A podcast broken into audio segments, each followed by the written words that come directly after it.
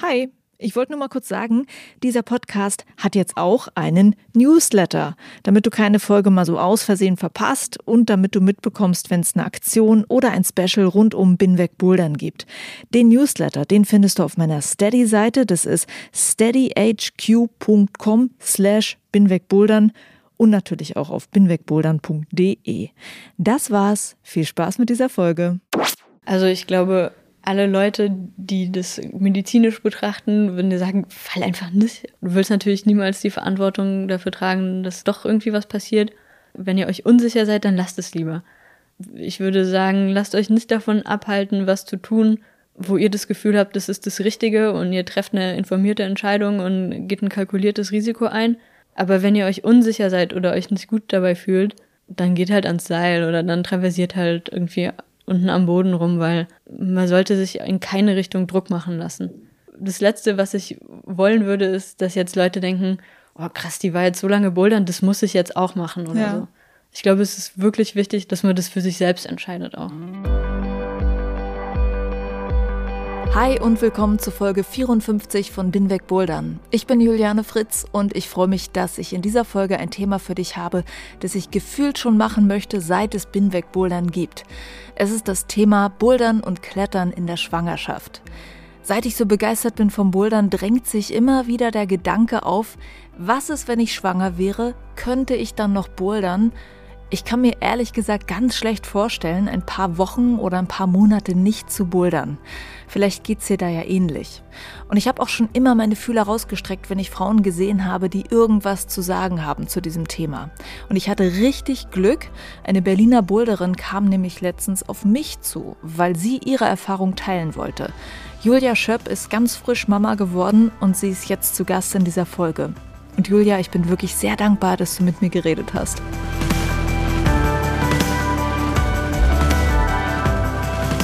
Binweg Bouldern finanziert sich zum Teil aus Sponsorings und zum Teil aus einem Crowdfunding. Ich freue mich, dass ich so viel Support aus der Boulder-Szene bekomme, damit ich diese Arbeit hier machen kann. Und ich würde mich freuen, vielleicht auch dich zu begrüßen, als Supporter oder als Supporterin im Binweg Bouldern Crowdfunding. Alle Infos dazu gibt es auf binwegbouldern.de. Vielen Dank und viel Spaß mit dieser Folge.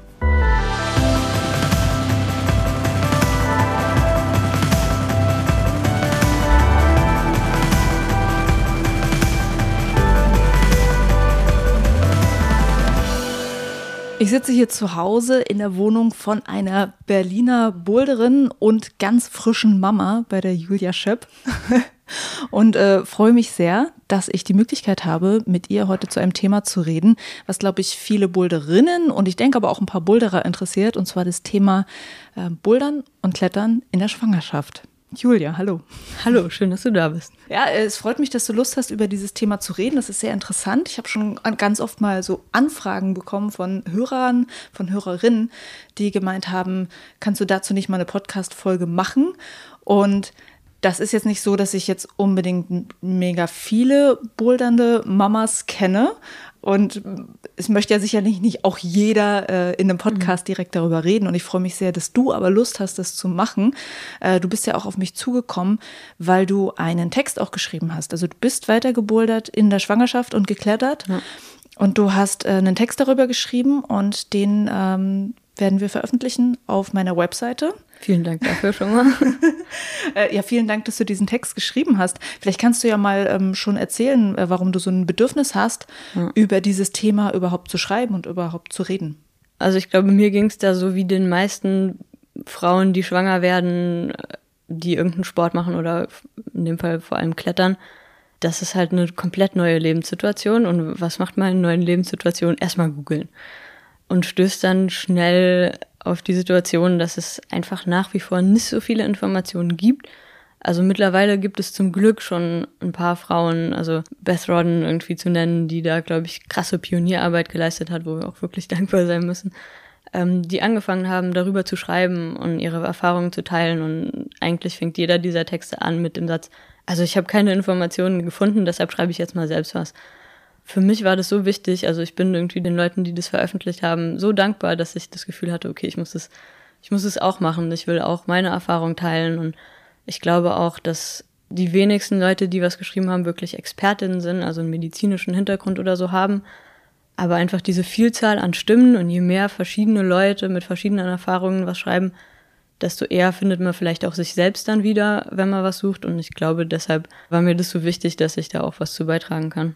Ja, das ist auf jeden Fall super, dass du es machst. Ich finde auch, dass der Text schön detailliert geschrieben ist von dir.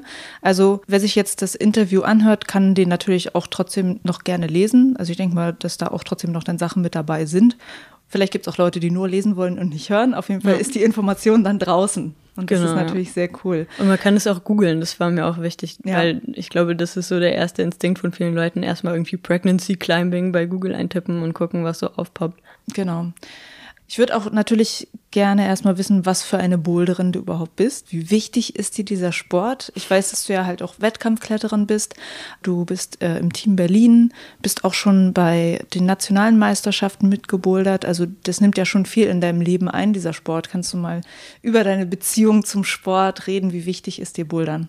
Ja, also ich habe vor vielleicht so sieben Jahren mittlerweile angefangen, regelmäßig zu bouldern und habe es seitdem eigentlich immer gemacht. In den letzten Jahren würde ich sagen so drei bis fünfmal die Woche. Dementsprechend ist Bouldern ein sehr wichtiger Teil meines Lebens. Also auch viele meiner Freunde leben mehr oder weniger in der Boulderhalle. ich habe in den letzten paar Jahren auch Wettkämpfe mitgemacht, mal mehr, mal weniger. Zweimal bei der deutschen Meisterschaft ja, so mittelerfolgreich. Also ich bin jetzt, glaube ich, keine Hardcore-Wettkampfathletin, aber mir hat es immer Spaß gemacht, weil ich auch irgendwie so die dynamischen Sachen und so gerne mochte. Bin aber auch sehr gerne draußen unterwegs und glaube, dass ich jetzt vielleicht noch ein, zwei Saisons vielleicht lokale Wettkämpfe oder so mitmachen werde. Vielleicht danach auch noch, wenn ich Lust habe, aber mich da jetzt vielleicht eher auch zurückziehen werde. Bouldern ist auf jeden Fall was, es war klar für mich, auch wenn ich jetzt schwanger werde. Ich kann mir nicht vorstellen, einfach aufzuhören, also einfach nicht mehr hinzugehen, stattdessen zum Aquagymnastik zu gehen oder so. Sondern es war klar für mich, ich will irgendwie einen Weg finden, wie ich während der Schwangerschaft und auch danach mit Kind weiterhin den Sport ausüben kann.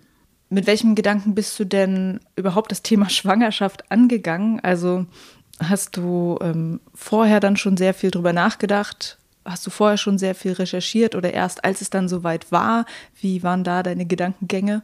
Das ist eine gute Frage. Also ich habe tatsächlich auch davor schon vielleicht eher so ein bisschen Eindrücke gesammelt und fand es auf jeden Fall hilfreich zu sehen, entweder wenn Leute auf Social Media irgendwie mit ihren Kindern klettern waren oder auch Freunde von uns, die dann ein Kind bekommen haben und wo ich dann gesehen habe, okay, Klettern kann nach wie vor Teil deines Lebens sein, auch wenn du ein Kind hast. Und wir haben uns dann so gedacht, naja, wir sind jetzt noch einigermaßen jung und ist vielleicht auch nicht das Schlechteste, wenn man dann noch irgendwie fit und motiviert genug ist, um dann irgendwie das Kind irgendeinen Zustieg mit hochzuschleppen oder in Fontainebleau dann irgendwie den, den Kinderwagen irgendwie durch unwegsames Gelände zu schieben. Vielleicht so ein bisschen der Gedanke, dass man da vielleicht später weniger motiviert zu ist, als wenn man jung ist und noch ein bisschen Kind selbst im Kopf ist. Ja, ist ein guter Gedanke. Ich würde auch gerne wissen, wie hast du denn mit deinem Freund darüber geredet? Es geht ihn ja natürlich auch was an und es könnte auch sein, dass er Bedenken hatte. Wie habt ihr darüber geredet? Wir haben darüber geredet. Mein Freund hat da jederzeit hinter mir gestanden. Also der hat erstmal gesagt, dass er es nicht unbedingt so sieht, dass es auch seine Entscheidung ist, sondern dass es wirklich vor allem ja auch mich betrifft und meinen Körper. Und hat mir da total vertraut, dass ich weiß, was ich tue, dass ich das Risiko einschätzen kann. Und hat auch immer gesagt, er weiß auch, dass es mir besser geht, dass ich auch irgendwie ein glücklicherer Mensch bin und dementsprechend es auch besser für das Kind ist, wenn ich mich bewegen kann und wenn ich noch klettern gehen kann. Das hätte ich nämlich auch gedacht. So gibt es vielleicht auch sogar Studien dazu, jetzt über den Klettersport hinaus, wo man herausfinden kann, was bringt es einer Schwangeren, ihren Sport weiterzumachen? Und ist es vielleicht sogar besser für den Verlauf? Auf jeden Fall. Also allgemein zu Sport gibt es da, glaube ich, relativ viele Studien. Ähm, ist mittlerweile, glaube ich, wird es ja auch empfohlen, dass man ein bisschen Sport macht und ein bisschen Yoga, ein bisschen Aquajogging. Das richtet sich natürlich in dem Umfang vor allem an Frauen, die eigentlich nicht viel Sport gemacht haben.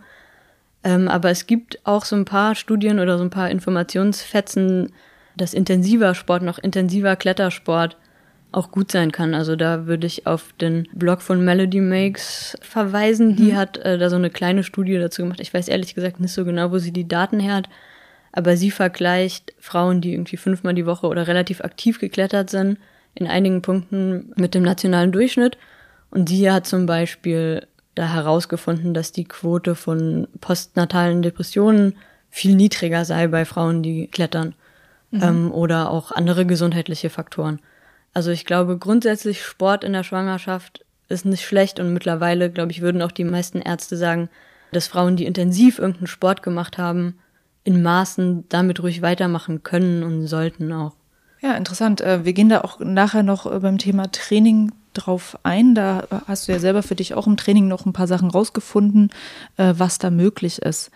Ich würde erstmal ganz grob so einen Überblick geben. Du hast ja in deinem Text so relativ genau geschrieben, bis in welche Schwangerschaftswoche du was gemacht hast. Du hast da dann gesagt, dass du bis in die 25. Woche gebouldert bist. Du warst Leadklettern bis in die 20. Woche, Top Rope bis in Woche 32 musstest dann abbrechen, weil dein Arzt dir halt so ähm, starke Anstrengung verboten hat, ne? Mhm, ja. Genau. Und dann ähm, hast du aber noch auch dein Training beschrieben. Und da hast du im Prinzip, wenn ich das richtig verstehe, fast bis zum Ende eine gewisse abgewandelte, vereinfachte Form auch von Training immer noch beibehalten. Mhm, ja. Genau. Also diese Wochenangaben vielleicht, ich glaube, für Leute, die nie schwanger waren oder oder es gerade nicht sind, sind die so ein bisschen kryptisch. Also es hat so, was sind jetzt 22 Wochen? Okay, ja. Aber Schwangerschaften werden halt so in, in, der medizinischen Literatur irgendwie immer in diesen Wochen beschrieben und ähm, ich glaube, jede Schwangere oder Leute, die mal schwanger waren, werden das gut kennen und weil man dann auch ja doch viel Zeit damit verbringt zu gucken, ah, wie weit ist jetzt das Baby und was passiert jetzt mit meinem Körper. Und da sind eben immer diese Wochen, das, wie es gemessen wird weil sich auch von Woche zu Woche zum Teil super viel verändert. Für mich persönlich war es so, dass, dass mir das so ein bisschen gefehlt hat in den Texten, die ich gefunden habe, dann genau nachschauen zu können. Ah, und jetzt äh, die Kletterin, was hat die, bis zu welcher Woche hat die was gemacht?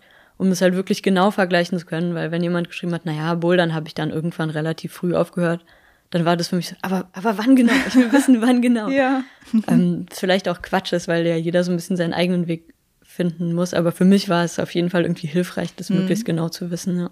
Aber vielleicht können wir ja die Zahlen dann nochmal übersetzen für die, die nicht in diesem Wochendenken sind. Also nach wie langer Zeit hast du mit Bouldern aufgehört? War das in, auf der Hälfte der Zeit oder zwei mhm. Drittel? Ein bisschen über die Hälfte der Zeit. Also ich würde sagen, auf jeden Fall sichtlich schwanger, so dass, äh, dass auch, glaube ich, Leute in der Bertha immer mal so ein bisschen hinter meinem Rücken getuschelt haben. Ja. Dachten so, ja, die ist jetzt aber nicht nur so ein bisschen komisch dick geworden. Ja. Vielleicht, äh, das ist mir letztens auch nochmal eingefallen, für mich hat sich das Bouldern auf jeden Fall auch verändert, als ich deutlich gemerkt habe, wie das Baby sich bewegt. Also dann, wenn ich quasi mal so einen heftigen Kick gekriegt habe und auf jeden, also man merkt ja dann auch, dass das Baby wirklich da direkt unter der Bauchdecke ist. Das bedeutet im Umkehrschluss natürlich auch, dass das Baby spürt, wenn von außen irgendwie was passiert. Das war für mich halt auf jeden Fall so ein deutliches Zeichen, okay, ich muss jetzt aufpassen, dass ich auch nirgendwo dagegen stoße mit meinem Bauch beim Bouldern oder so. Mhm. Genau, also 25. Woche war auf jeden Fall schon, schon ordentliche Kugel. Seilklettern. Also du hattest Lied bis Woche 20 geschrieben. Genau, also es ist auch schon Kugel auf jeden Fall. Ähm, ich glaube, es fängt bei den meisten Frauen so an, dass man so ein bisschen was sieht, so ab der 12., 13. Woche oder so, vielleicht auch schon früher. Ich bin so lange vorgestiegen, zumindest zum Teil, bis ich einen Brustgurt auch angezogen habe. Da wusste ich ehrlich gesagt nicht so richtig, wann jetzt der richtige Zeitpunkt ist. Also ich habe dann auch irgendwie andere Leute gefragt, wie sie das gemacht haben. Dann irgendwann einfach beschlossen, okay, jetzt ist irgendwie Zeit und, und habe es dann gemacht. Und dann macht Vorsteigen, aber finde ich auch nicht mehr so viel Sinn und dann bin ich halt auf Top Rope umgestiegen. Mhm. Du hast so von so einem, äh, weil du gerade von dem Brustgurt auch gerade schon redest, von so einem Full Body Harness auch geschrieben in mhm. dem Text. Kannst du beschreiben, was das ist? Ja, das ist äh, tatsächlich, glaube ich, eine Frage, die sich viele Leute stellen. Es gibt ja diese Ganzkörperanzüge für Kinder. Es gibt die für so Klettersteige, es gibt die für Industriekletterer. Ähm, aber eigentlich noch nicht so richtig für Schwangere. Es gibt wohl einen in den USA, aber den, den kriegst du in Deutschland nicht und wenn auch dann nur für sehr, sehr viel Geld. Und diese äh, Klettersteiggurte, die sind nicht gepolstert wie ein normaler Klettergurt, sondern das sind einfach so Bandschlingen. Dementsprechend glaube ich nicht sehr bequem. Ich habe es ehrlich gesagt nicht ausprobiert, aber ich kann mir nicht vorstellen, dass sie sehr bequem sind. Aber im Prinzip zieht man dann irgendwann einen Ganzkörpergurt an, weil sich der Körperschwerpunkt verändert und wohl also mit dem Oberkörper nach hinten ähm, kippen könnte. Ich hatte jetzt nie unbedingt so sehr das Gefühl, dass mir das passieren würde. Ich fand aber trotzdem dann den Brustgurt hilfreich, auch weil ich den normalen Gurt nicht mehr so weit zumachen musste. Also ich hatte den so halb offen gelassen, damit er eben nirgendwo am Bauch drücken kann. Und hatte aber nicht das Gefühl, dass ich jetzt irgendwie rausfallen kann, weil ich ja eben noch oben eingebunden war. Und diese Brustgurte, die sind, die sind nicht teuer, die kriegt man irgendwie für 20 Euro oder 30 Euro oder so im, im normalen Sportgeschäft, also Klettergeschäft. Also dann warst du zweimal angegurtet quasi. Genau, also ich habe dann unten einen Achter gebunden mit sehr viel Seilende, das oben einmal durchgeführt und nochmal, also es sah immer sehr abenteuerlich aus, weil es dann so ein riesen Knoten wird. Mhm. Es gibt da wohl verschiedene Techniken, aber okay. ich fand es am einfachsten, weil es eben ein Achter ist, den, den kennt man und müssen mhm. noch irgendwas anderes lernen. Äh, haben wir da schon mal ein ganz kleines Detail abgeklärt? Ja. Ich würde dann erstmal in diese Wochen reingehen, wo du noch gebouldert mhm. bist. Mhm. Ist ja auch bin weg bouldern, ne? Ich bin ja. weg Top klettern. ja, aber es hat trotzdem ja eine Relevanz dann, ne? Also das ist ja schon wichtig und spannend. Ähm, hast du noch gebouldert, als du noch nicht wusstest, dass du schwanger bist? Fangen wir erstmal da an. ja, klar. Also ich habe auch die ersten paar Wochen einfach normal weitergemacht. Ja. Am Anfang siehst du nichts, merkst ja. nichts. Also wenn du jetzt gleich von Anfang an ganz schlimme Übelkeit hast oder so, ist ja die ersten paar Wochen zumindest so äußerlich verändert sich ja erstmal nichts am Körper. Mhm. Das heißt, äh, bis zum bestimmten Zeitpunkt hast du ganz normal weitergemacht. Genau. Also was, ich, was, bis wann war so dieser ähm, Ich mache so weiter wie bisher Zeitpunkt mhm. gewesen? Also ich glaube, ich war tatsächlich in der achten oder neunten Woche, also ziemlich früh zum ersten Mal äh, bei der Frauenärztin, die dann überprüft hat, ob das wirklich jetzt eine Schwangerschaft ist, Ultraschall gemacht hat und dann sieht man das erste Mal irgendwie dieses winzige Wesen. Mhm. Ähm, und dann habe ich sie natürlich auch gefragt, also irgendwie so, äh, haben Sie noch Fragen? So, äh, kann ich noch bouldern? Also sie meinte schon so, naja, also nee. und dann habe ich versucht irgendwie so zu verhandeln, so, naja, aber vielleicht, wenn ich nicht von ganz so hoch falle. Und sie war so, ja, gehen Sie ans Seil klettern. Und da habe ich dann schon, ich war mir nicht so ganz sicher, ob das jetzt wirklich 100% so stimmt, aber habe es mir irgendwie zu Herzen genommen. Der Grund, warum ich das Gefühl hatte, dass es nicht 100% berechtigt ist, war auch, weil sie zu mir gesagt hat, also sie wissen ja, am Anfang sind die Schwangerschaften noch nicht gesichert, also nach manchen Statistiken bis zu 25 Prozent oder so der Schwangerschaften enden einfach in den ersten zwölf Wochen, weil da so rasant sich so viel entwickelt, dass wenn was schief geht, der Körper sagt, ja, nee, okay, das, das lassen wir jetzt. Aber das hat dann in den aller, aller seltensten Fällen damit zu tun, dass man was Falsches gemacht hat. Es gibt dann Leute, die machen sich einen Kopf, ob sie jetzt irgendwie zu viel Fahrradfahren waren oder so. Die Chancen, dass das dann die Ursache war, sind verschwindend gering und es ist halt wirklich in fast allen Fällen, dass irgendwas genetisch schiefgelaufen ist und ähm, der Körper sagt, das macht jetzt keinen Sinn. Und das hat sie tatsächlich so zu mir gesagt. Also, naja, sie wissen ja, in der frühen Schwangerschaft mhm. enden viele Schwangerschaften. Und nachher sitzen sie dann bei mir und denken sich, sie haben was falsch gemacht. Also ich hätte mir gewünscht, dass sie mir einfach sagt, naja, sie wissen irgendwie, da, da kann jetzt was schieflaufen. Es sind dann meistens nicht sie schuld, mhm. aber überlegen sie sich vielleicht, ob sie irgendwie damit leben könnten, sich zu fragen, ob das sie es vielleicht doch waren oder so. Ja. Also da fand ich, dass es ein bisschen, also es extrem bevormundend auf eine Art und Weise war, wie leider irgendwie vieles, was so gesagt und geschrieben wird über mhm. Frauen in der Schwangerschaft. Es ist wenig leider Informationen, die wirklich sagen, okay, wir decken dir jetzt alles auf, was du wissen musst und mhm. wissen könntest und dann kannst du selbst entscheiden, sondern meistens ist es so, du darfst das nicht essen, du darfst das nicht tun. Ja. Was dann doch spannend ist, was du mir auch gesagt hast, du hast dann noch mit einer Medizinerin geredet äh, am Olympiazentrum, weil ihr dort als äh, DAV-Mitglieder so eine Untersuchung jährlich habt oder als, als Kadermitglieder. Genau, ja. Also da geht es normal um so generell ist man für den Wettkampf, für den Leistungssport irgendwie tauglich oder hat man irgendwie vielleicht ein Herzproblem, von dem man wissen sollte oder so, ja. Ähm, und da hast du ja gesagt, hast du das Thema dann auch angesprochen, weil du dann sozusagen nochmal eine zweite Meinung auch haben wolltest. Was mhm. hast du mhm. denn daraus gefunden? Also ich bin ganz bewusst dahin gegangen, um denen Fragen zu stellen, weil ich dachte, die vielleicht, dass sie ein bisschen mehr Awareness so haben für Sport und Schwangerschaft. Und hatte da auch Glück. Also ich hatte eine total coole Ärztin, die auch selbst ein Kind hatte und die war ziemlich locker. Also die meinte so, ja, sie war zwei bis zwei Tage vor der Geburt ihres Sohnes im Kraftraum und hat irgendwie Krafttraining gemacht und dann habe ich hier so die, die üblichen Fragen gestellt, wie ist es denn mit Bauchmuskeltraining und wie ist es mit Puls und so. Sie war eigentlich immer total entspannt und merkte so, naja, das merkst du dann schon, wenn es nicht mehr geht. Und Bauchmuskeln, pff, mach alles, solange es geht. Äh, Puls, ja, jetzt sind es irgendwie in einen krass anaeroben Bereich oder so. Aber Klettern war sie so ein bisschen skeptisch, weil sie es eben nicht kannte. Also mhm. sie meinte, sie hat dann zu mir gesagt, im dritten Trimenon, also quasi im dritten Drittel der Schwangerschaft, würde sie mir davon abraten. Ähm, hat sich schon auch angehört, was ich gesagt habe, also was ich ihr beschrieben habe, wie das alles aussieht, also wie sieht der Gurt aus, welche Stürze sind irgendwie denkbar. Und meinte dann, ja, nee, würde sie nicht machen. Aber das ist, glaube ich, einerseits, weil du als Ärztin dich natürlich auch so ein bisschen absichern willst. Mhm. Also wenn du jetzt irgendwie eine Sportlerin sagst, ja, kein Problem, kannst alles machen und es passiert was, dann trägst du natürlich irgendwie einen Teil der Verantwortung. Ähm, und aber auch, weil sie es nicht kannte. Also mhm. wenn sie vielleicht selbst Kletterin gewesen wäre und es selbst gemacht hätte, dann hätte sie das sicher auch anders gesehen. Ja, aber damit hattest du ja dann trotzdem schon eine Einschätzung von einer Medizinerin, die halt auch Sportlerin ist und die dir sozusagen aus einem anderen Bereich sagen konnte, ähm, was möglich ist. Genau, und man muss tatsächlich auch sagen, dass meine Frauenärztin auch gegen Seilklettern eigentlich nie was hatte. Sie war nur wahrscheinlich nicht ganz zu Unrecht beim Bouldern ein bisschen skeptischer. Mhm. Das Problem ist ja da wahrscheinlich einfach, dass unser Sport nicht so groß ist dass es vielleicht andere Sportarten gibt, die größer sind, wo es dann irgendwie noch mehr Mediziner gibt, die den Sport auch kennen, dann es mehr Aussagen von, äh, von Fachleuten dazu gibt? Oder was meinst du? Ich glaube, am Ende des Tages ist Bouldern schon auch was, wo man die Verantwortung selbst trägt, mhm. weil, glaube ich, das Fallen was ist, wovon dir alle immer abraten würden. Ja. Also alle, die irgendwie Mediziner sind, Medizinerinnen und sich irgendwie verantwortlich fühlen, können das, glaube ich, nicht mit ihrem Gewissen vereinbaren, ja. dir zu sagen, ja, klar, kein Problem, ja. also halt so bis zwei, drei Meter, ne? Einer Sportlerin zu sagen, ja, du kannst bouldern, aber guck, dass du nicht fällst oder so, das ist denen, glaube ich, zu sketchy. So. Ja.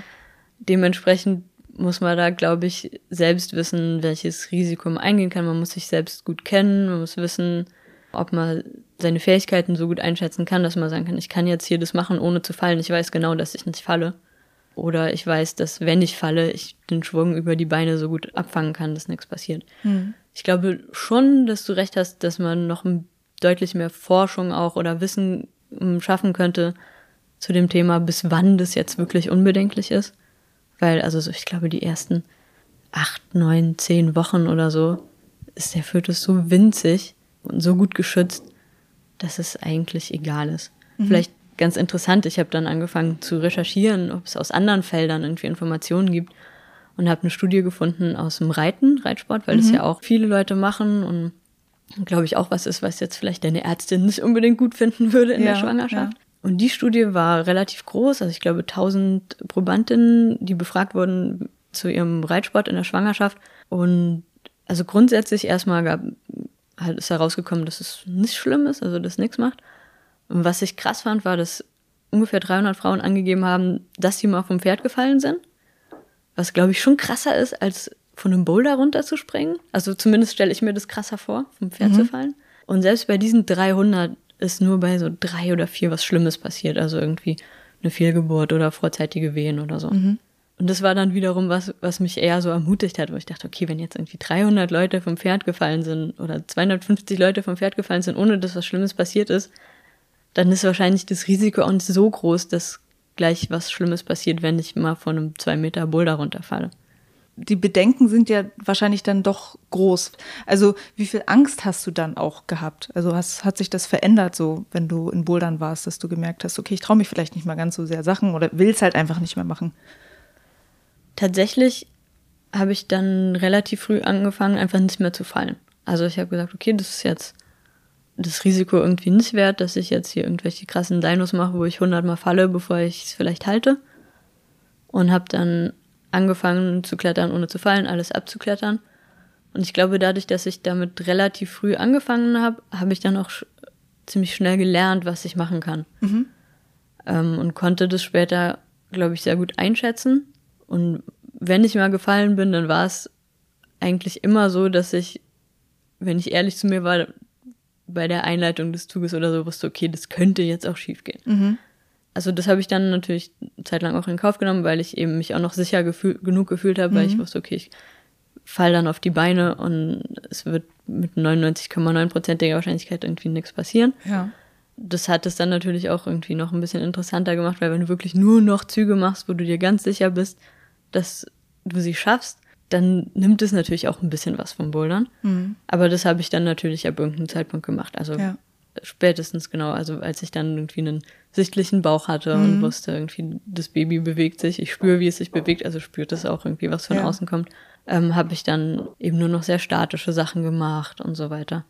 Aber das war eine interessante Erfahrung. Also das kann man vielleicht auch mal selbst ausprobieren, mal eine Session in die Halle gehen und, und einfach mal nicht fallen. Wirklich nur Sachen machen, bei denen man sich ganz sicher ist, dass man sie machen kann. Das ist schon ein bisschen anderer Sport dann, aber, ja. aber auch nicht uninteressant. Also ja. für eine Zeit lang. ähm, kannst du sagen, welche Art von Bouldern oder welche Art von Bewegungen du gemacht hast, äh, um sozusagen dieses Risiko rauszunehmen? Erstmal alles, was irgendwie weit, weit unter meinem Schwierigkeitsgrad war, also irgendwie alle gelben und weißen und so, das konnte man immer noch machen.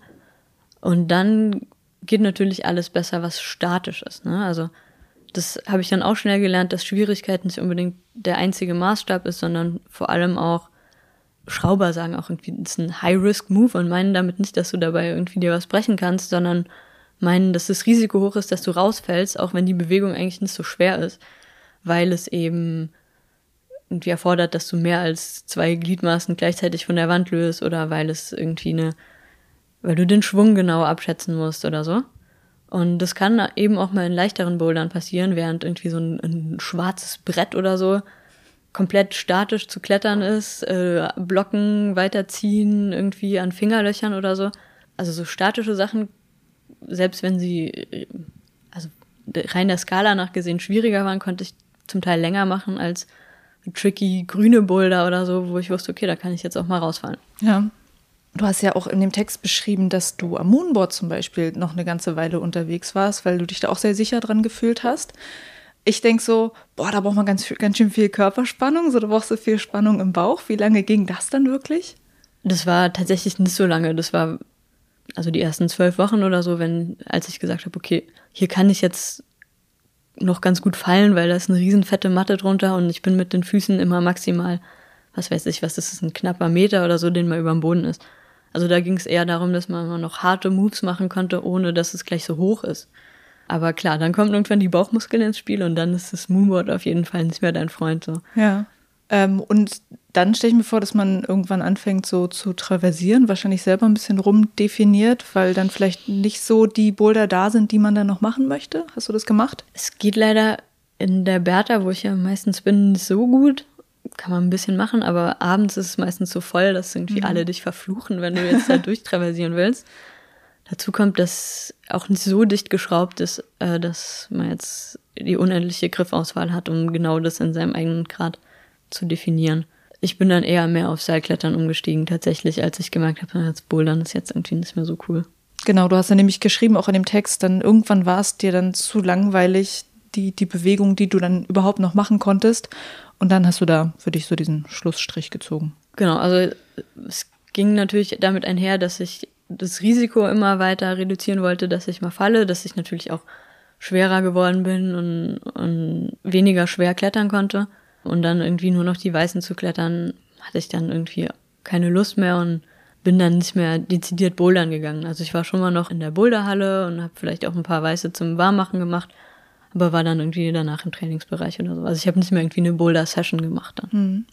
Du hast auch geschrieben, dass du, als du schwanger warst, auch noch eine Weile draußen gebouldert bist. Was hast du da für Erfahrungen gehabt? Was ging da noch?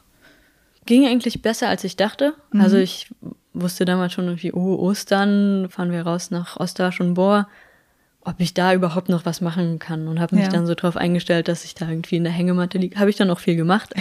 Aber da bin ich auch tatsächlich dann noch Sachen gebouldert. Aber da ist natürlich noch mal krasser als in der Halle. Du weißt nicht immer, wie gut die Griffe sind von unten. Und da war ich dann Lowball-Spezialistin, also irgendwie ja. alles, was vielleicht ein bisschen Top-Out auf zwei Metern war oder so ja. mal gemacht oder traversiert mhm. oder irgendwie.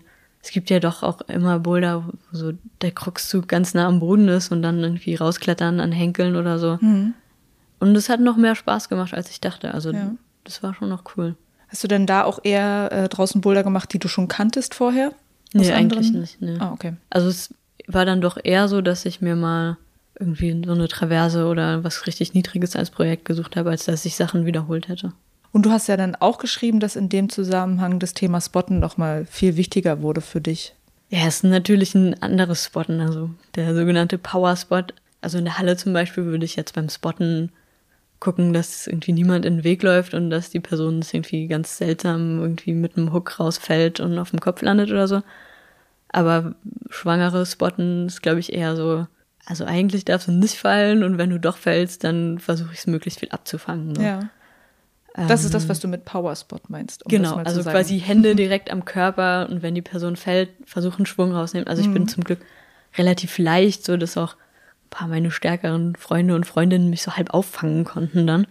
Ja. Ich habe dann auch, wenn ich nochmal in der Halle was gemacht habe, wo ich dachte, da könnte ich jetzt vielleicht fallen und ich hatte jetzt gerade niemanden von meinen guten Freunden und Freundinnen dabei, habe ich auch mal irgendwie so random Leute gefragt, so, hey, kannst du gut spotten? Äh, ja, wieso? Kannst du mich mal spotten?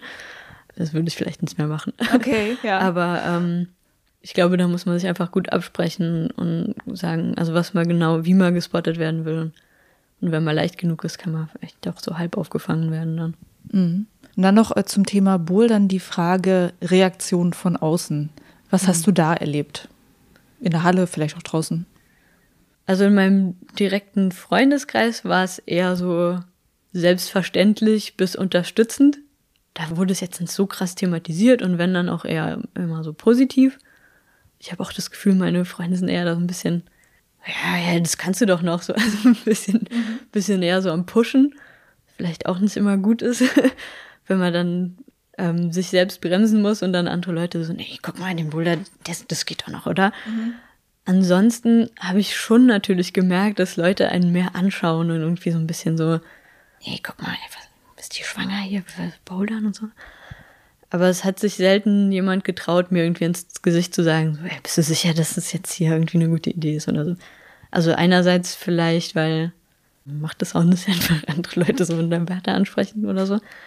Ich hoffe auch, weil sie das Gefühl hatten, dass ich weiß, was ich tue und dass das irgendwie sicher genug aussah, dass sie jetzt nicht das Gefühl hatten, einzuschreiten. Das ist ganz interessant. Ich war mal mit einem Freund ähm, dann Seilklettern äh, in der DRV-Halle und der meinte, dass er es total unangenehm fand, zu sehen, wie die Leute dann hinter unserem Rücken auch ihn so böse angeschaut haben. Also wahrscheinlich auch denkend, dass er jetzt der Vater ist oder so und meinten so, wie kann er zulassen, dass seine Frau hier noch klettert oder irgendwie zur ersten Echse klettert, um das oben rauszunehmen oder so.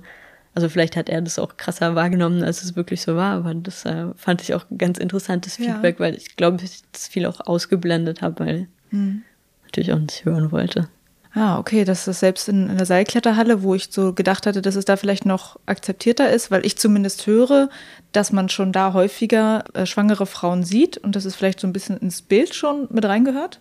Ich bin so selten in äh, Kletterhallen. ich glaube, es in Kletterhallen, aber auch wie in den Boulderhallen, dass es da Leute gibt, die da viel sind und für die es vielleicht auch normal ist und dann mhm. aber auch Leute, die vielleicht erst zwei, dreimal da waren mhm. und für die es dann super krass ist. Ja. Jetzt sind wir ja schon äh, quasi da auch äh, rübergegangen zum Thema äh, Leadklettern und Top Rope. Ich selbst muss sagen, so, dass ich natürlich mich auch schon mit dem Gedanken auseinandergesetzt habe, was passiert, wenn ich schwanger bin. Und ich dann halt so direkt im Kopf weiß, okay, dann fange ich an, Top Rope zu klettern. Ich würde jetzt ehrlich gesagt gar nicht darauf kommen, dass ich dann anfange, Lead zu klettern. Aber du hast ja tatsächlich Leadklettern noch gemacht und das, obwohl das vorher gar nicht so deine Hauptdisziplin war und du das gar nicht so viel gemacht hast. Warum hast du dann noch gesagt, okay, Leadklettern geht? Ich habe da gar nicht so groß drüber nachgedacht. Eigentlich mit so Beginn der Schwangerschaft habe ich angefangen, ab und zu auch mal ans Seil zu gehen. Und Seilklettern war halt für mich Leadklettern. Also für mich war das andersrum. Ich dachte, mhm. für mich selbstverständlich, wenn ich ans Seil gehe, dann steige ich erstmal vor, so lange wie es geht.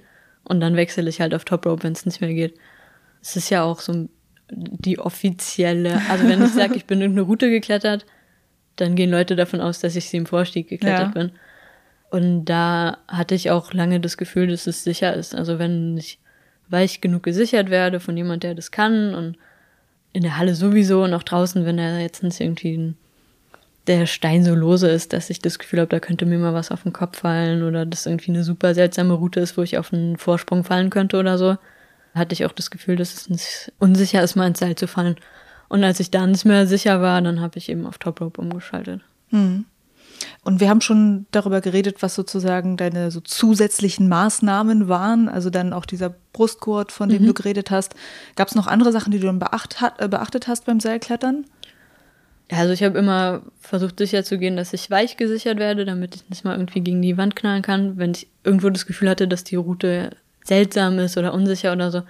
Also ich glaube, das ist was, was man insgesamt dann in der Schwangerschaft anfängt zu machen. Also es ist halt nicht wert, irgendwas Seltsames oder zu Schweres oder zu Unsicheres zu machen. Dann lasse ich es halt lieber. Dann mhm. sage ich lieber zu oder kletter noch mal ein Stückchen ab oder sonst was, ähm, als dass ich jetzt unbedingt immer 100 Prozent geben muss. Mhm. Und du hast dann, äh, wie gesagt, Top Rope Klettern wirklich so lange gemacht, bis zu dem Zeitpunkt, wo dein Arzt dann gesagt hat, okay, das, das, das war's dann jetzt. Genau, also ich habe dann tatsächlich das richtig lieben gelernt, also auch mhm. dieses Seilklettern und bin auch erstmal da drin viel besser geworden, obwohl ich ja schwächer und schwerer und runder geworden ja. bin, weil ich einfach ein bisschen gelernt habe, auch so wie, wie man sich am Seil bewegen muss und auch so ein bisschen Ausdauer natürlich gekriegt habe und schütteln gelernt habe und so.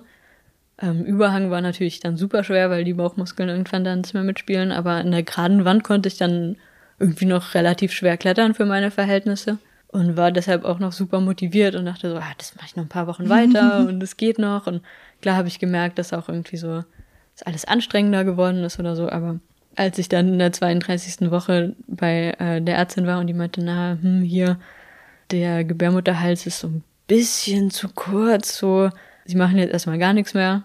Da fand ich das schon schlimm. Das war schon ein Schock für mich, auch wenn dann irgendwie alle um mich herum so gesagt haben, naja, das, komm, das sind jetzt noch irgendwie acht Wochen und du hast so lange jetzt irgendwie alles machen können, das ist doch super cool. Im Nachhinein würde ich das auch so sehen. Aber in dem Moment war das schlimm für mich. Also das war schon, ja, war schon schwer. Ja. Und da blieb dir dann im Prinzip ja auch bloß noch eine Art von Training übrig, als es dann soweit war. Und zwar das, was du auch schon die ganze Zeit noch nebenbei gemacht hast. Du hast äh, geschrieben, auch in dem Artikel, dass du relativ viele Arten von Training beibehalten hast. Du meintest auch so, das ist etwas, was die meisten wahrscheinlich gar nicht erwarten würden, dass man noch so viel Training beibehält. Und es äh, schien auch recht vielfältig zu sein von dem, was du geschrieben hast. Also du hast geschrieben, da hast dann halt noch Yoga beziehungsweise schwangeren Yoga gemacht. Das ist ja mhm. ähm, relativ bekannt. Ne? Ja. Ähm, aber du hast dann auch was gesagt von zum Beispiel vom Thema CrossFit, dass du gesehen hast, dass das Thema Training äh, im Bereich CrossFit bei Schwangeren gar nichts Unübliches ist mhm. und dass du dich dann da auch so inspirieren lassen hast. Was hast du da gesehen? Was hast du da vielleicht auch übernommen? Vielleicht erstmal grundsätzlich zum Thema Training. Also ich glaube, dass viele Leute das vielleicht einfach sein lassen würden, weil eine Schwangerschaft ja schon auch anstrengend ist. Mhm. Das darf man nicht vergessen. Und wenn Training was ist, was, was man eher als so Muss oder Belastung empfindet, dann kann ich das völlig nachvollziehen, wenn man sagt, so, nee, das, das tue ich mir jetzt nicht auch noch an. Aber für mich war es eben umgekehrt. Für mich war Training was, wo ich das Gefühl hatte, das kann ich noch gut machen, weil es eben viel mehr Möglichkeiten bietet, um die Schwierigkeit zu adaptieren, als zum Beispiel jetzt beim Bouldern. Also zum Beispiel, wenn ich äh, keine normalen Liegestützen mehr machen kann, dann mache ich sie auf den Knien. Wenn ich überhaupt keine Liegestützen mehr machen kann, dann, dann mache ich irgendwas mit Gewichten, wo ich die Schulter ein bisschen belaste. Wenn ich keine Klimmzüge mehr machen kann, dann mache ich irgendwie diese Rowing Pull-ups an den Ringen oder so. Also es gibt immer so ein bisschen die Abstufung, weshalb ich das schon mal ansprechend fand und grundsätzlich habe ich es auch gemacht, um eben noch ein bisschen dabei zu sein. Dann nochmal im Trainingsbereich auch. Es ist schon auch ein bisschen einsam dann, wenn man sieht, okay, all meine Freunde bouldern jetzt da unten und an ihren schweren Projekten. Und ich mache jetzt halt hier irgendwie, hänge so ein bisschen am Hangboard rum, damit ich auch irgendwie dabei bin. Aber immerhin ist man dann noch irgendwie dabei und kann noch ein bisschen was machen. Und außerdem glaube ich auch, wenn es einem wichtig ist, danach wieder einzusteigen und wieder möglichst schnell fit zu werden, kann es auf jeden Fall nicht schaden, gerade so die Finger so ein bisschen beschäftigt zu halten, damit auch gerade so die Sehnen und so nicht denken, sie können jetzt hier komplett abbauen und mhm. werden nicht mehr gebraucht. Ja, vielleicht kannst du auch diese Übung mal beschreiben. Ähm, das hast du auch in dem Text so ein bisschen gemacht. Ich habe äh, vergessen, auf deine CrossFit-Frage zu antworten. Ah. Also ich glaube, dass einfach vor allem auch so in den USA viel, viel mehr Leute CrossFit machen. Plus, dass es viel üblicher ist, dass es angeleitet wird. Also in die Boulderhalle geht man halt bouldern und, und vielleicht irgendwie hat man irgendwann mal einen Seilkurs gemacht oder so. Aber CrossFit ist, glaube ich, meistens mit einem Coach. Und deshalb gibt's da tatsächlich auch nicht super viel, aber so einzelne Leute, die sich wirklich mit dem Thema Training und Schwangerschaft auseinandergesetzt haben und wo es dann auch so ein bisschen Material dazu gibt, wie man die Übungen adaptieren kann. Und ich bin jetzt überhaupt keine Verfechterin des CrossFits, aber das fand ich ganz interessant ähm, zu sehen, weil die ja doch zum Teil auch ähnliche Sachen machen, also irgendwie so Klimmzüge und so. Es ist uns ja gemeinsam. Deshalb fand ich das ganz hilfreich. Ähm, und da sieht man dann auch, wie man sozusagen so sowas wie einen Klimmzug vereinfachen kann. Genau, die haben dann so, so ein paar Adaptationen, also dann irgendwie, ja, hast du die Füße irgendwo oder da gibt es dann auch so ein, so ein bisschen mehr generell zu den Indikatoren, wann man vielleicht bei sich selbst merkt, dass man was anpassen sollte oder so. Mhm. Aber es ist jetzt nicht so, dass ich angefangen hätte, CrossFit oder so zu machen. Das ist auf okay. jeden Fall, so war das nicht. Ähm, was du, was du ja auch geschrieben hast, ist, dass du noch relativ lange und viel auch am Campusboard und am Hangboard unterwegs warst und dass du diese Übung, je nachdem, in welchem Stadium du sozusagen warst und was du noch machen konntest, diese Übung halt auch einfach adaptiert hast. Mhm. Vielleicht kannst du da auch mal beschreiben, was du genau gemacht hast. Genau, ich hatte relativ lange das Gefühl, dass die Fingerkraft eigentlich okay ist, aber man unterschätzt, glaube ich, wie sehr dieses Hängen auch einfach auf die Bauchmuskeln geht und hatte relativ früh, also um die 20., 25. Woche oder so rum, das Gefühl, dass Hängen einfach nicht mehr sich gut anfühlt, weil, weil es zu sehr zieht, also den, die Bauchmuskeln runter.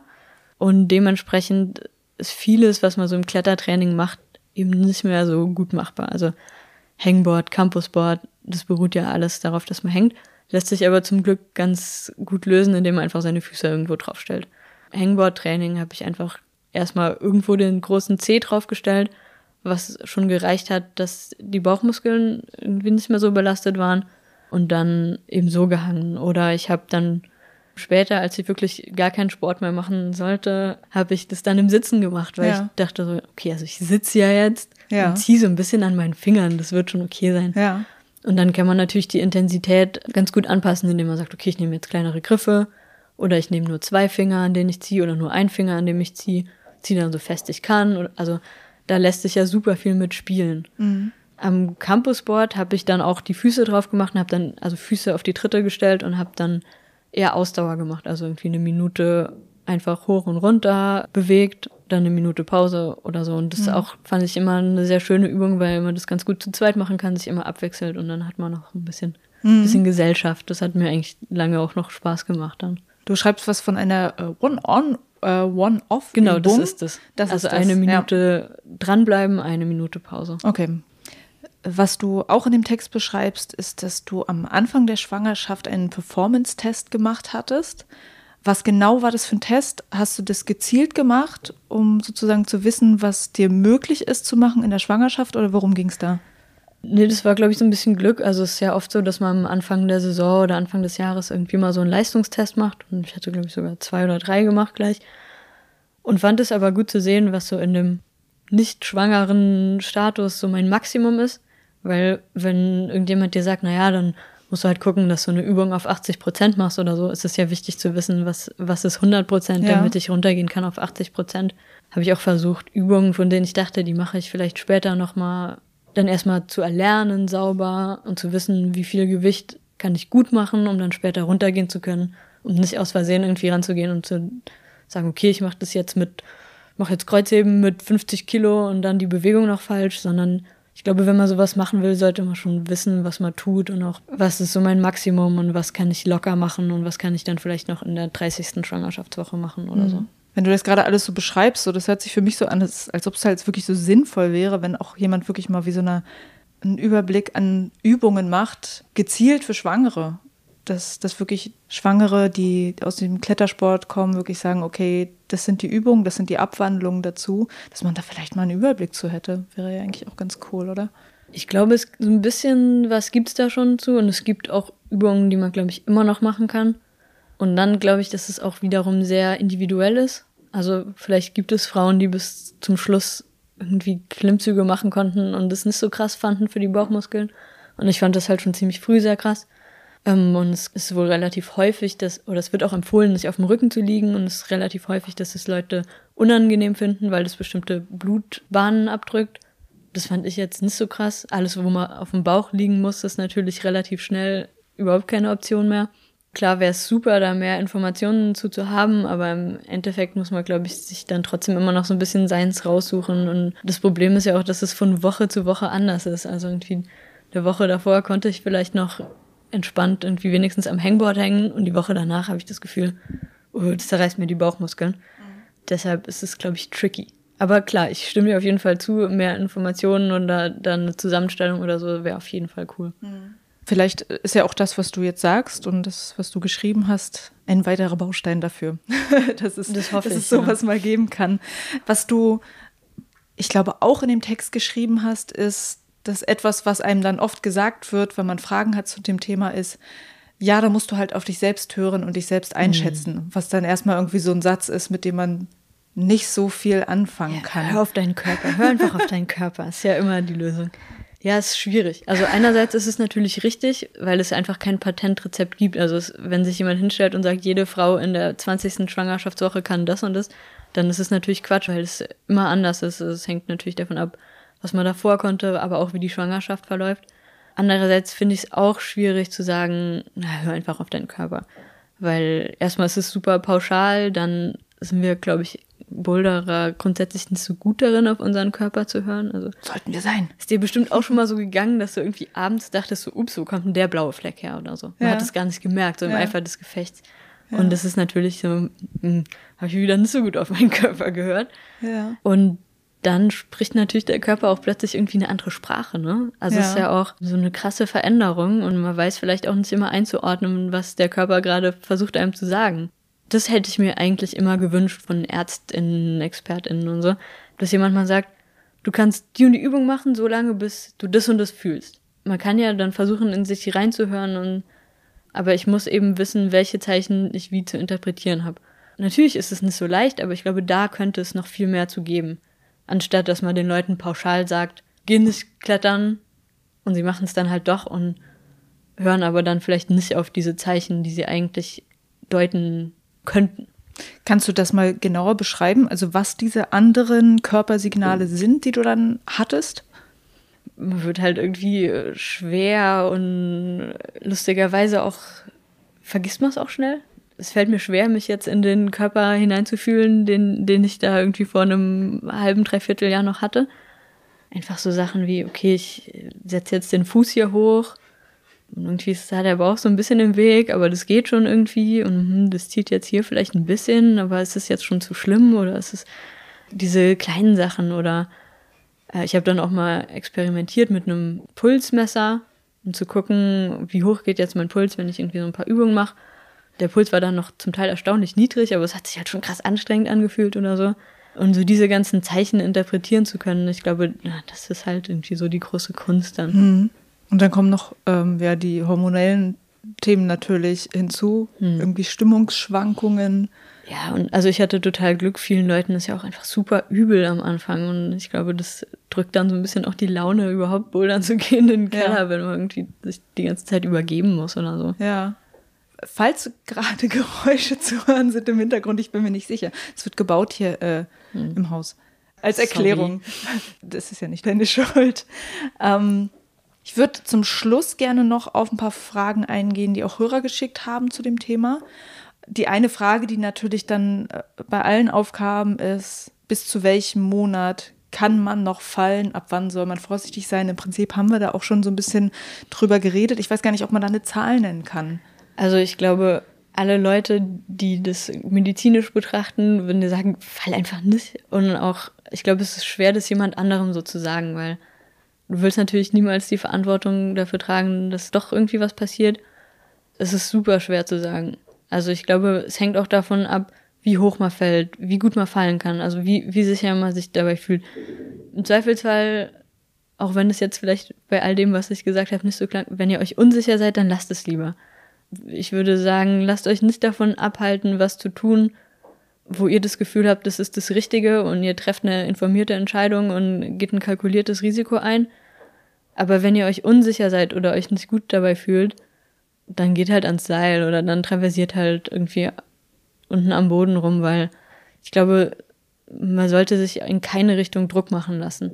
Ich glaube, es ist wichtig, dass es Leute gibt, die sich hinstellen und sagen, also ich habe das und das gemacht, das ist jetzt vielleicht ein bisschen mehr, als deine Ärztin dir empfehlen würde, aber für mich ist es gut gegangen und wenn das ist, das ist, was du brauchst, dann nimm das gerne als Inspiration. Aber ich glaube, genauso wichtig ist es, dass es Leute gibt, die irgendwie sagen, ey, und wenn du jetzt überhaupt keine Lust hast, mehr bouldern zu gehen, dann lass es halt mal für ein Jahr oder anderthalb und dann kannst du auch wieder anfangen und wieder stark werden. Das Letzte, was ich wollen würde, ist, dass jetzt Leute denken, oh krass, die war jetzt so lange bouldern, das muss ich jetzt auch machen oder ja. so. Ich glaube, es ist wirklich wichtig, dass, dass man das für sich selbst entscheidet auch. Mhm.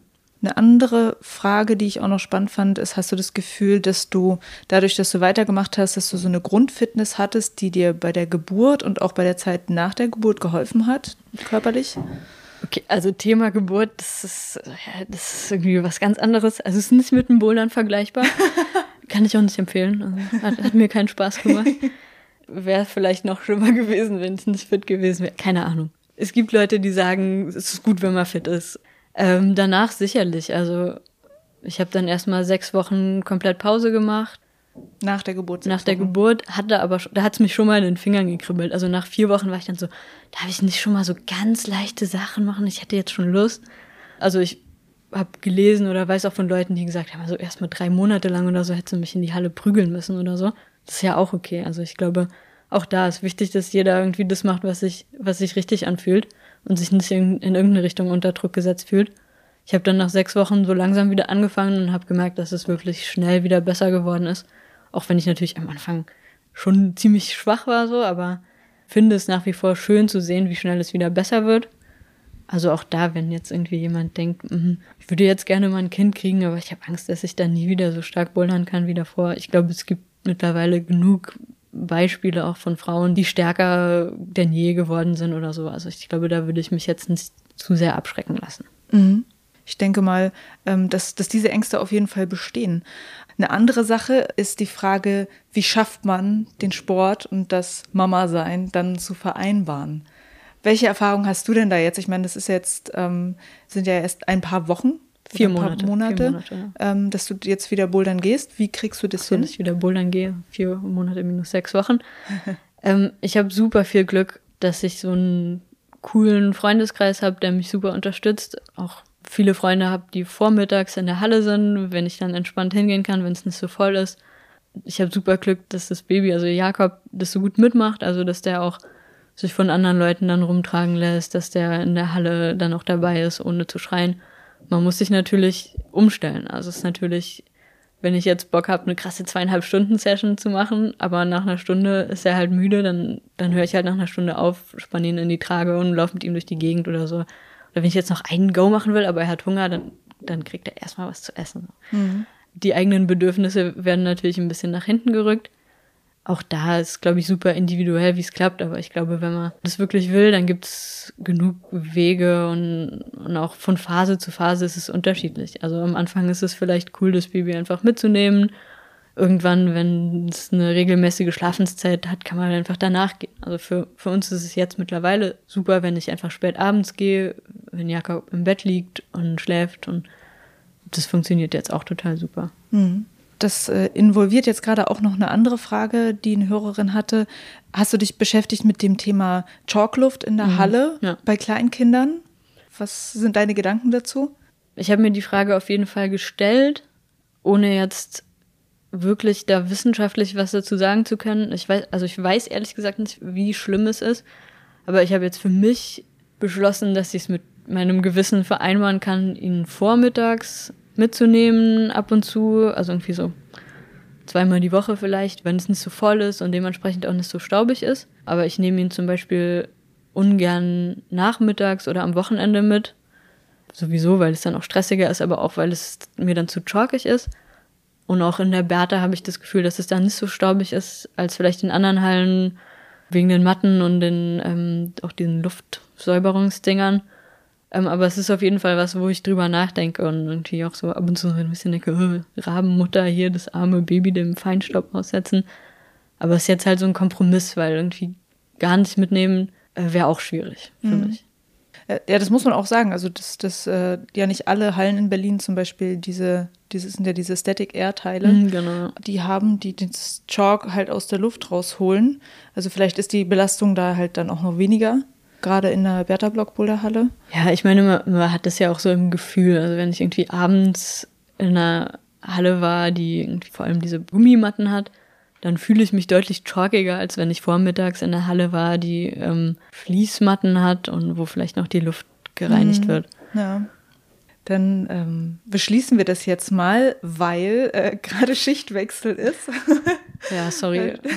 nee, du musst dich um den Kleinen jetzt mal kümmern, der gerade wach geworden ist. Genau zum richtigen Zeitpunkt, weil wir am Ende vom Interview sind. Ich danke dir sehr. Ich danke dir, dass du halt äh, ja, dazu etwas beiträgst, dass es halt mehr Wissen dazu gibt zum Thema Klettern und Bouldern in der Schwangerschaft.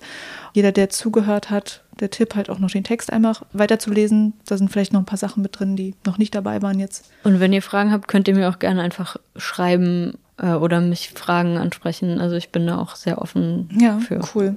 Ja, ich werde dann auch in den Show Notes dann ähm, dein Instagram verlinken. Ja. Und genau, da könnte man dir dann auch noch Fragen stellen. Genau. Ich danke dir. Ich danke dir. Das war mein Interview mit Julia Schöpp zum Thema Klettern und Bouldern in der Schwangerschaft. Ich finde es großartig, dass Julia ihre Erfahrungen hier mit uns geteilt hat. Und wie schon gesagt, sie hat einen sehr detaillierten Artikel noch dazu geschrieben, den findest du ab jetzt auf binwegbouldern.de. Und wenn du Fragen an Julia hast, du findest sie bei Instagram, ihren Account verlinke ich dir in den Show Notes. Vielen Dank nochmal Julia und danke dir fürs Zuhören. Wenn dir diese Folge gefallen hat und du denkst, ey, da gibt es doch jemanden, dem könnten diese Infos auch noch helfen, dann teil gerne diese Podcast-Folge oder teil den Blogartikel von Julia. Wie gesagt, der ist auf binwegbouldern.de. Das war's für diese Folge. Juliane mein Name und ich bin wegbouldern.